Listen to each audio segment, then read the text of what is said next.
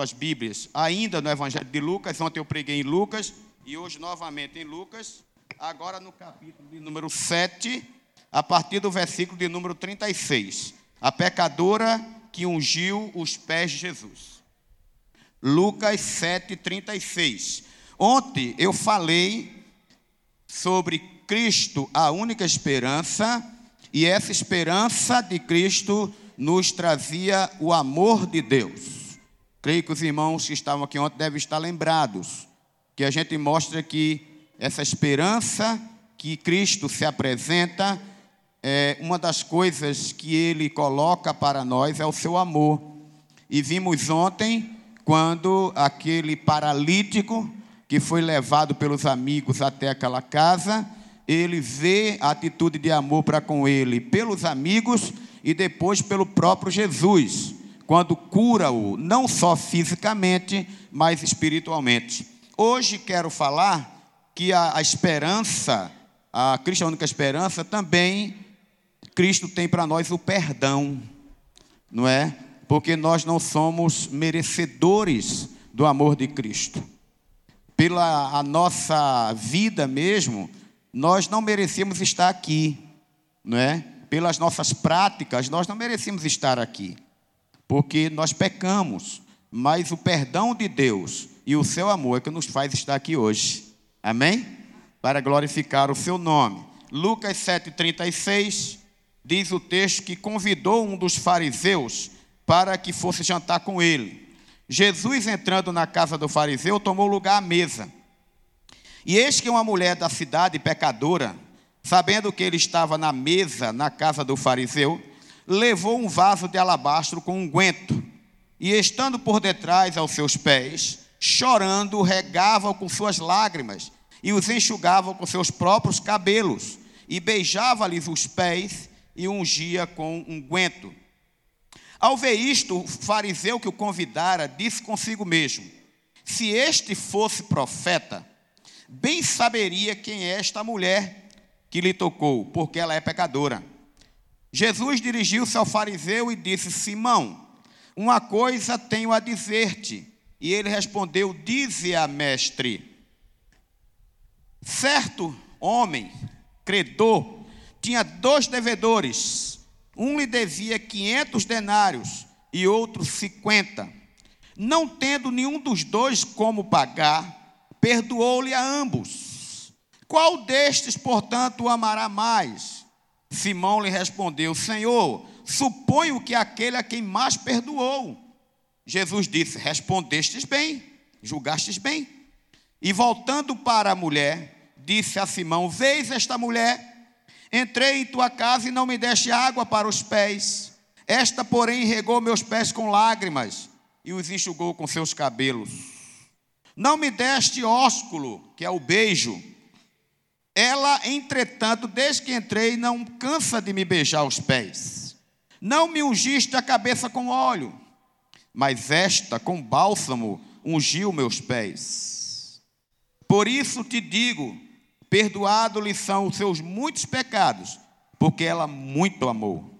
Mas aquele a quem pouco se perdoa, pouco se ama.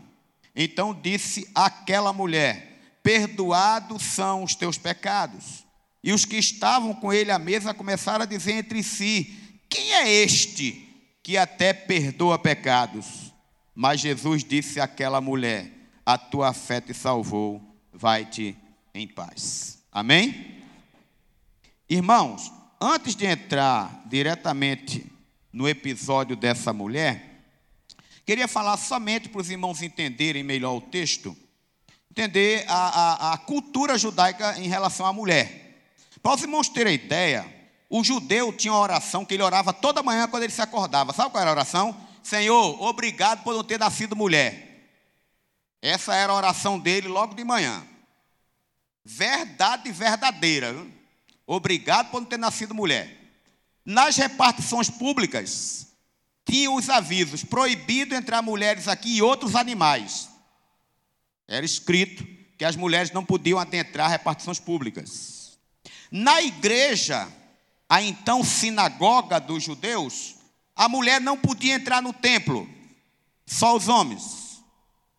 o máximo que sobrava para ela era o átrio, que as sinagogas tinham uma área ao lado que ali ficava mulheres e gentios. Não tinha acesso ao templo, podia ficar do lado. Não sei se podiam olhar pela janela, alguma coisa desse tipo. Mas a mulher não podia entrar na sinagoga. Era restrita somente para homens. Quando eles se casavam, a mulher tinha que dar prova de virgindade, não o homem, só a mulher. E ai dela, se essa prova não desse verdadeira lá, ela era punida duramente e muitas vezes até com a morte. Quando ele se casava e queria ter filho e não podia ter filho, a esterilidade sempre era dada à mulher, nunca ao homem. Porque nenhum judeu admitia ser estéril. Sempre a causa de não ter filho era a mulher. Como a mulher vivia na época de Jesus, né, irmãos? Se você observar os dez mandamentos dados por Moisés, tem um mandamento que diz: Não cobiçarás a mulher do teu próximo, nem a sua fazenda, nem os seus animais. Mulher, animal e fazenda está tudo do mesmo nível. E está lá nos Dez Mandamentos. Pode abrir sua Bíblia e ler. Então, essa era, era a cultura judaica em relação à mulher. A mulher não tinha vez. Quem, irmãos, quebrou esse paradigma foi Jesus. Amém? Porque o Evangelho de João é um evangelho completamente feminino. Não sei se você observou. No capítulo 4, João dá ênfase à mulher samaritana, coisa que não acontece nos outros evangelhos. No capítulo 8, a ênfase é a mulher adúltera. No capítulo 11, Marta e Maria. E no capítulo 19 é Maria Madalena. Uma outra coisa que tinha em relação à mulher é que o testemunho de uma mulher não era válido em Israel. Se houvesse um julgamento e as, os, as testemunhas fossem mulheres, para acusar aquele réu, o juiz não aceitava testemunho de mulher. Para você ver que situação, né? Pra vocês terem ideia, isso era tão verdadeiro que quando as mulheres foram ao sepulcro, vocês devem lembrar, quando Jesus foi colocado lá, elas foram no domingo de manhã levar aqueles aromas e tudo. Quando chegaram lá, Jesus já não estava e o anjo aparece e diz: anuncia a Pedro e a João que ele ressuscitou. Aí Maria Madalena foi lá avisar para os discípulos. Quando ela chegou lá, disse a Pedro e João: Vimos o Senhor, cumpriu-se o que ele falou. Aí João olhou para Pedro, Pedro olhou para João, quando dissesse assim: Mulher? Vamos confirmar esse testemunho. Aí o Evangelho de João diz que os dois saíram correndo. Pode ler lá, disputando corrida. Um passava à frente, como quisesse chegar primeiro lá, João e Pedro.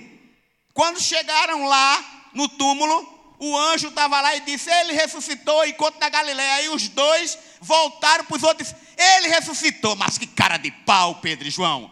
Maria não já tinha dito, mas era uma mulher.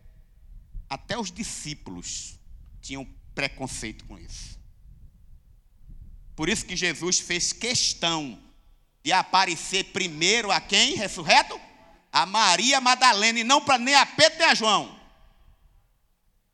Muito bem, não é não? É isso aí. Certo? Então, esses detalhes todos sobre a mulher é para contar essa história aqui. Essa mulher que recebeu o perdão e ainda foi, ainda teve um monte de preconceito dentro da casa de Simão porque ela entrou lá. Mas esta mulher aqui, que dá para colocar aí no, no telão, é, João 11, versículo 2, bota aí, meu irmão, para a gente saber quem era essa mulher. Que aqui não diz o nome dela. João 11, 2. Bota aí. O que, que diz o texto? E Maria, irmã de Lázaro, era aquela mulher que tinha ungido o Senhor com unguento um e que lhe tinha enxugado os pés com seus cabelos, cujo irmão estava enfermo. Ah, quem era? Maria, irmã de Lázaro. Era ela que estava aqui. E o texto diz, irmãos, que esta Maria, que agora eu vou chamar de Maria porque o texto de Lucas não diz o nome dela, Maria adentrou o recinto onde só tinha homem. Pense numa coragem, porque ela estava infligindo uma lei. Mulher não podia adentrar em recintos onde tinha homens. Você tem uma ideia? A lei era tão dura para a mulher em relação ao homem que ela não podia ser pega conversando com homem em lugar nenhum, inclusive o próprio marido. Se ela fosse pega na rua conversando com o marido, ela era punida. Mas é meu marido, mas é um homem. Você não pode estar conversando com um homem na rua. Que coisa, irmão. Nem o marido, nem o marido. Essa era a lei e tinha que ser cumprida. Mas essa mulher é muito corajosa porque ela entrou no lugar. Eu, eu começo a entender, irmãos, da seguinte forma: claro que alguém viu ela entrando. Ela não estava invisível, alguém viu ela entrando. Era para os da porta logo segurar: epa, pare aí agora. Aqui não entra a mulher, não. Mas no meu entender, Simão, que era o dono da casa, viu ela entrar. Aí Simão já veio na mente dele: ela vai entrar e com ela eu vou desfazer desse Jesus aqui dentro. Eu vou usar esta mulher para provar que esse homem não é, não é Cristo, como ele diz que é. Eu creio que por aí foi que Simão deve ter acenado disse: Deixa ela entrar, deixa ela entrar. Porque não tinha outra forma deles receberem Maria entrando lá dentro. E aí Maria entra no local, e aí eu estou falando sobre perdão. Cristo é a única esperança que nos dá o perdão. Então, o que levou esta mulher a receber o perdão de Cristo? Foram algumas atitudes dela. A primeira atitude, irmãos, foi a coragem. A coragem de entrar naquele local.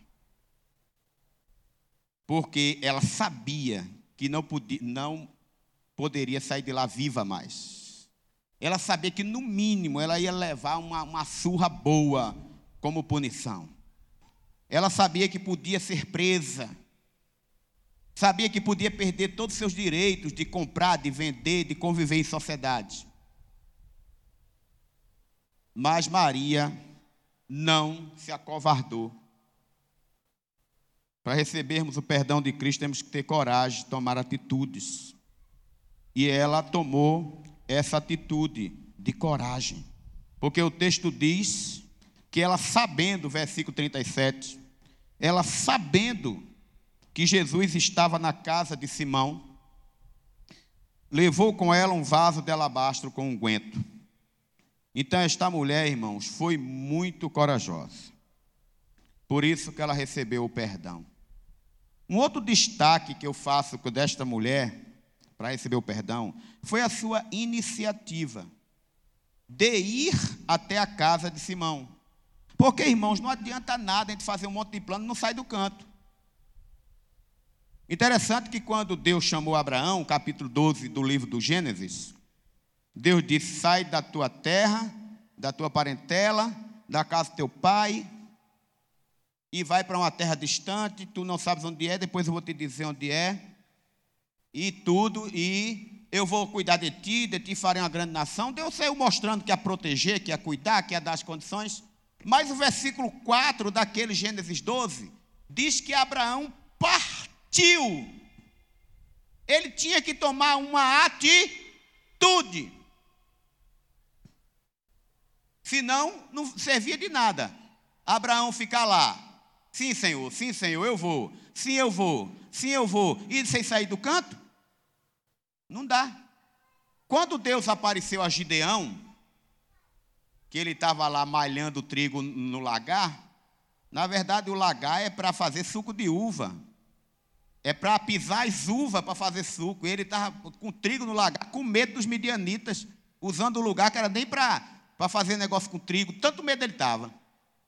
Mas Deus aparece a ele e diz: Vai nesta tua força. Que força que Gideão tinha, gente?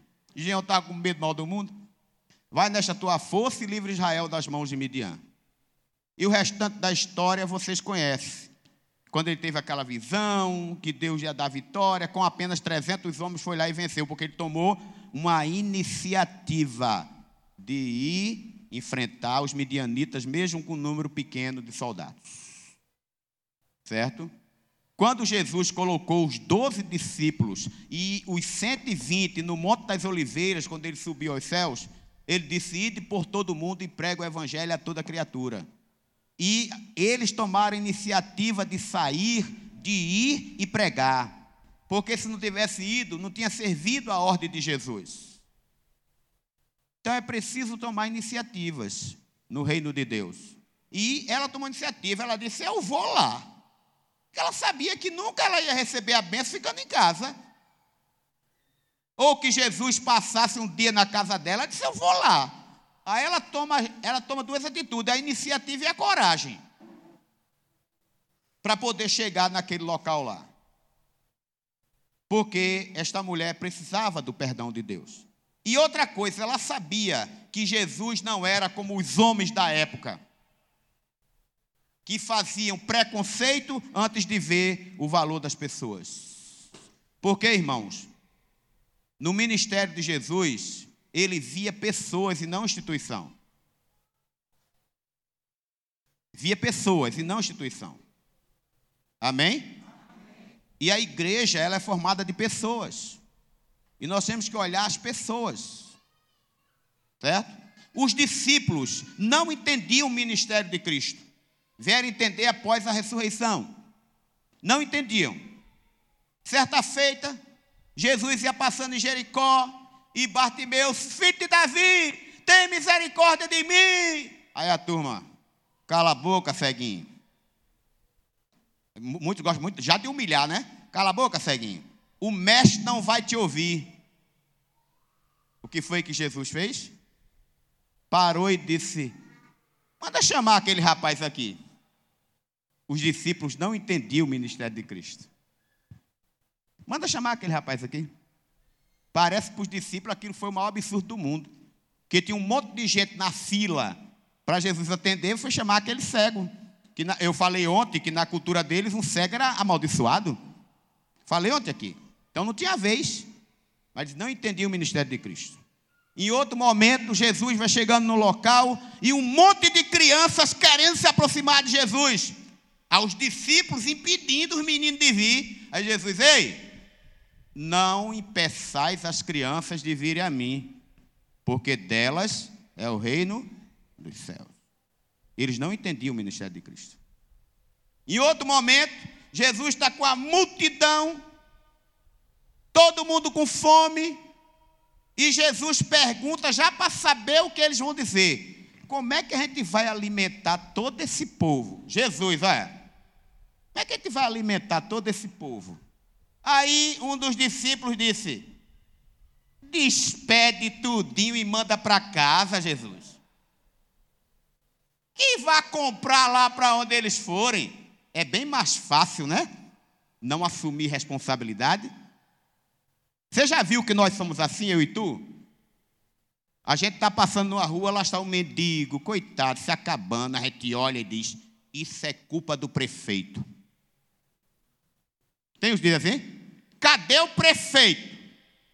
Outro chega: Cadê o governador? Cadê o presidente? Cadê os vereadores? E ainda aproveita para meter o pau. Ah, só estão roubando e não ajuda. E cadê tu, meu filho? Que está passando na frente dele e não faz nada. Aí Jesus disse para a multidão, disse para os discípulos, quando disse assim, a gente, o que, que a gente vai fazer? Aí manda embora. Aí Jesus disse: Dê vocês mesmo de comer. Eles não entendiam o ministério de Cristo. Até que André apareceu com um rapaz. Parece que só aquele rapaz tinha uma comidazinha lá, parece foi o único que lembrou que ia dar fome cinco pães e dois peixinhos. Aí André se aproxima, sem fé também, diz: Senhor, encontrei aqui um rapazinho com cinco pães e dois peixes, mas o que é isso para essa multidão toda? Eles não entendiam o ministério de Cristo. Não entendiam. E o que aconteceu? Os pães se multiplicaram, todo mundo se alimentou. E quantos cestos sobraram, irmãos? Coincidência, 12 apóstolos, 12 cestos? É coincidência? Deus não tem coincidência? É como se fosse assim: cada um leva um cesto para casa, para vocês entenderem que eu sou Deus. Amém? Por isso que é 12 cestos. Não é nem 11 nem 10. Esta mulher entendeu mais Jesus do que todos aqueles que estavam naquela sala. Amém? E ela recebeu perdão, porque tomou iniciativa, porque teve coragem. E tem mais uma coisa que mostra que ela recebeu perdão como Cristo a única esperança. Porque ela cultuou ao Senhor ali. Sabe qual foi o culto dela? O culto dela está exatamente no versículo 38. O culto dessa mulher. No versículo 38, ela estando por detrás de Jesus, chorou aos seus pés. Na cultura judaica, tinha que se lavar as mãos. Não era só para sinal de higiene, não, viu, irmãos? Ah, é claro, eu também lavo quando eu vou comer, e agora na pandemia tem que lavar mesmo, né? Eu lavo tudo. Mas o judeu não lavava por, só por higiene, não. Ele lavava porque ele entendia que o mundo era pecador e tinha pessoas imundas lá. Ele não tocou, mas ele chegou perto. Então ele tinha que lavar as mãos, não só de higiene, mas também para tirar a impureza de pecadores da rua. E esta mulher lavou os pés de Jesus com lágrimas. E não foi as mãos, foram os pés. Que é uma atitude da mais humilhante. Só quem fazia isso era escravo com seus senhores. Os escravos, quando pedia para o Senhor não punir ele duramente, ele ia e se ajoelhava, beijava os pés do Senhor e, de preferência, lavava os pés do Senhor. Aí, nessa atitude, o Senhor disse: Não, humilhou-se demais, está é, perdoado, faça mais não. E foi exatamente o que Maria fez. Isso é culto. Entendeu que ela não era nada. Isso é culto ao Senhor. Já viu que tem gente de cultuar a Deus achando ser a última bolacha do pacote, interessante que ele se acha o centro das atenções. Teve um certo irmão que, depois que terminou o culto no domingo, chegou ao pastor e disse: Pastor, eu não gostei do culto. Aí o pastor disse: O culto não é para você, é para Deus. Tanto faz tu gostar como não gostar. Bem feito, devia ter ficado calado. Ah, como eu acho bom esse negócio. Bem feito. E o culto é para tu, é? e o culto é para mim, é? A gente não vem, irmãos, receber nada aqui, não. A gente vem dar. Culto é dar. Aquela mulher não veio receber nada ali, ela veio dar. Amém? Sabe onde a gente vai receber? A gente paga o ingresso, vai assistir o nosso time lá no estádio. O time perde de goleada. Aí tu fica, não valeu o meu ingresso. Paguei para o time perder e tem uns torcedores que mostram uma nota assim, dizendo, quero o dinheiro de volta. Ou quando você vai no cinema e o filme não era aquilo que você esperava, as condições de cinema terríveis, você já paguei por um negócio desse. Você vai no teatro, coisa, porque ali você vai receber. Na igreja você vai dar. Amém? Por isso que essa, essa, essas coisinhas de. O culto hoje foi tão frio, frio foi tu, rapaz. Porque quem esquenta o culto é a gente. Amém? Não gostei daquela mensagem. Você não gostou? Outros gostaram. Então, aquela mulher foi cultuar a Deus com esse essa atitude de se abaixar e chorar Ela fez mais ainda. Enxugava com os próprios cabelos, que era certamente um cabelo grande, enxugava beijava os pés de Jesus e pegou aquele vaso de alabastro e o óleo derramado ela derramou sobre os pés de Jesus. Na verdade, a unção com óleo era na cabeça. Certo? Era o ritual dos judeus de purificação. Mas como ela estava deitada e estava nos pés de Jesus, ela preferiu ungir os próprios pés do Senhor. Aí uma atitude da mais humilde de adoração. Amém? Agora, sabe o que fez essa mulher também receber o perdão de Deus, além dela ter coragem, dela ter iniciativa, dela cultuar? É porque ela se desprendeu de coisas preciosas para adorar o Senhor. Você sabe que tem crente que é assim, ó. O pastor chega e diz: irmão, vai pegar uma irmã ali, fulano de tal, que está doentinha para trazer para a igreja. Aí ele sabe que a irmã mora numa rua que é meia. Sabe? Aí o carro dele é um carro novo, bom. Aí ele diz: Pastor, aquela rua é meia. Ou seja, ele está valorizando mais o carro dele do que a irmãzinha lá. Claro que a gente não vai botar nosso carro em qualquer lugar, porque a gente sabe a dificuldade que é ter o carrinho hoje, tem que zelar também.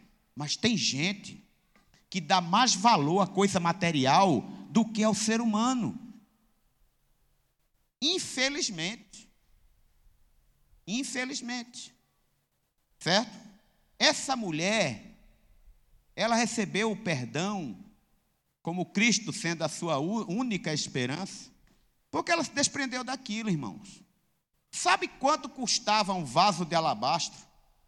O alabastro era um material que só encontrava para o lado da Índia. Não tinha. Israel era raridade. Um vaso de alabastro era aqueles vasos caríssimos.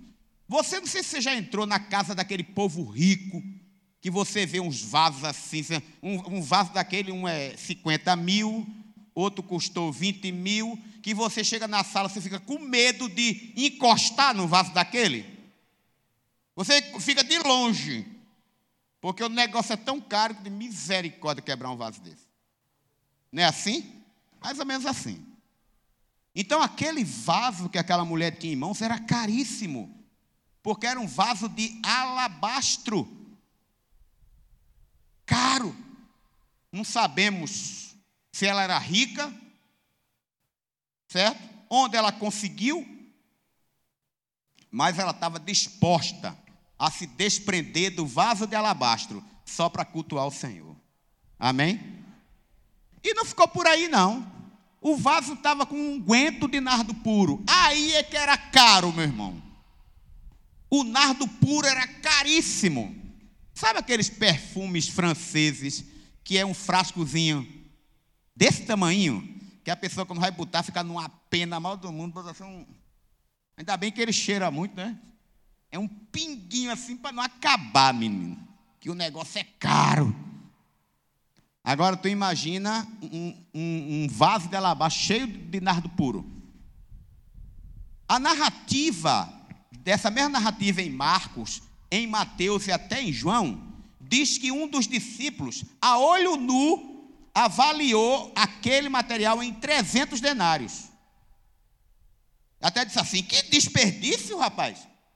Derramar isso nos pés do, do Senhor, e esse negócio tão precioso. Os outros evangelistas dizem isso.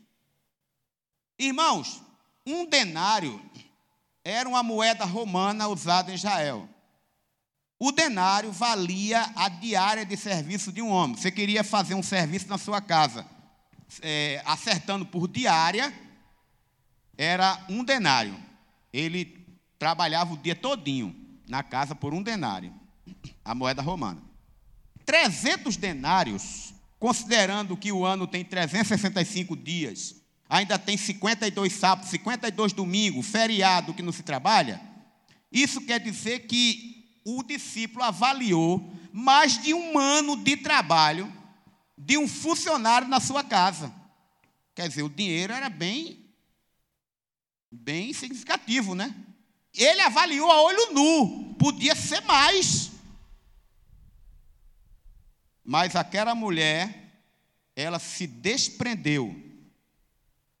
Ou seja, isso aí é menos precioso do que o que eu estou fazendo aqui agora. Amém? Por isso que ela foi perdoada. Por isso que Cristo para ela foi a única esperança. Aí depois que ela faz tudo isso, Simão, resmungando com os seus convidados, falando baixinho, achando que Jesus não ia ouvir, disse: Olha, esse aí já descobri que não é profeta. Em outras palavras, está dizendo assim: Mas eu me dei bem fazendo essa mulher entrar aqui. Porque com ela eu descobri que ele não é profeta. Porque se ele fosse profeta, ele ia ver que essa mulher é pecadora. É, e ele não era, não, né, irmãos? E a turma que estava não era, não, né? Era só ela, né? Aí Jesus escuta tudo, chegou e disse: Simão, vem cá que eu tenho uma historinha para te contar. Simão, um certo homem tinha duas pessoas que devia ele. Um devia 500, vou botar reais para a gente entender melhor. Um devia 500 reais e outro 50 reais. E nenhum dos dois tinha como pagar, Simão. Então aquele homem que era muito bom perdoou todos os dois. Vieram lá chorando, Senhor, perdoa. Porque a lei judaica dizia o seguinte: se você deve uma pessoa e você não pode pagar, aquela pessoa que você deve tem direito de pegar sua mulher, seus filhos, vender como escravo e receber a dívida. Eita, eita. Aqueles dois sabiam que o homem tinha direito de pegar a mulher dele, os filhos, vender como escravo, foram lá chorar. O homem era muito bom, perdoou os dois. Aí Jesus se volta para Simão e diz: Simão, qual dos dois tu acha que vai amar mais aquele homem?